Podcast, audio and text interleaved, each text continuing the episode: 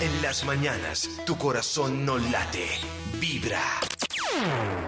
Me lo paso mal. Oigan, muy buenas tardes. Mira, lo que pasa es que yo estoy preocupado. Anoche me robaron unos dientes y no me dejaron recompensa ni nada. Y me dicen que ese ratón Pérez es de allá. Entonces yo estoy preocupado. Sí, ¿no? Entonces dígame usted, o sea, necesito que Eh, alguien mire, es que en este momento estoy ocupada, ¿sí? pase. ¿Consultorio? ¿Aló con quién habló? ¿Con Diana? Mira, a ver, te cuento, lo que pasa es que anoche es- dejé unos dientes en mi casa y resulta que los dientes llegó el ratón Pérez, se los llevó pero no me dejó plata y me dicen que el ratón Pérez de esa clínica.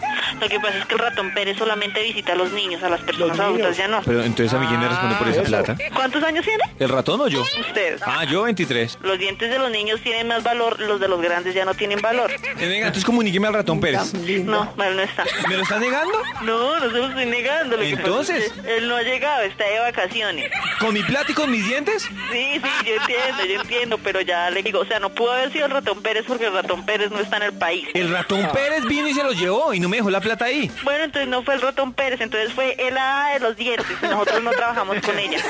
¿Segura, señorita? Seguro porque el ratón Pérez está de vacaciones y el hada de los dientes es de otra clínica. ¿Y ya no trabaja con ustedes? No, ¿Y usted nosotros no sabe? trabaja el ratón Pérez, pero el hada de los dientes no.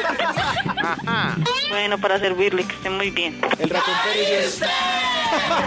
Ratón Pérez, ¿qué? Qué bella ella, pero ella no cayó, cayó fue David. En las mañanas, tu corazón no late, vibra.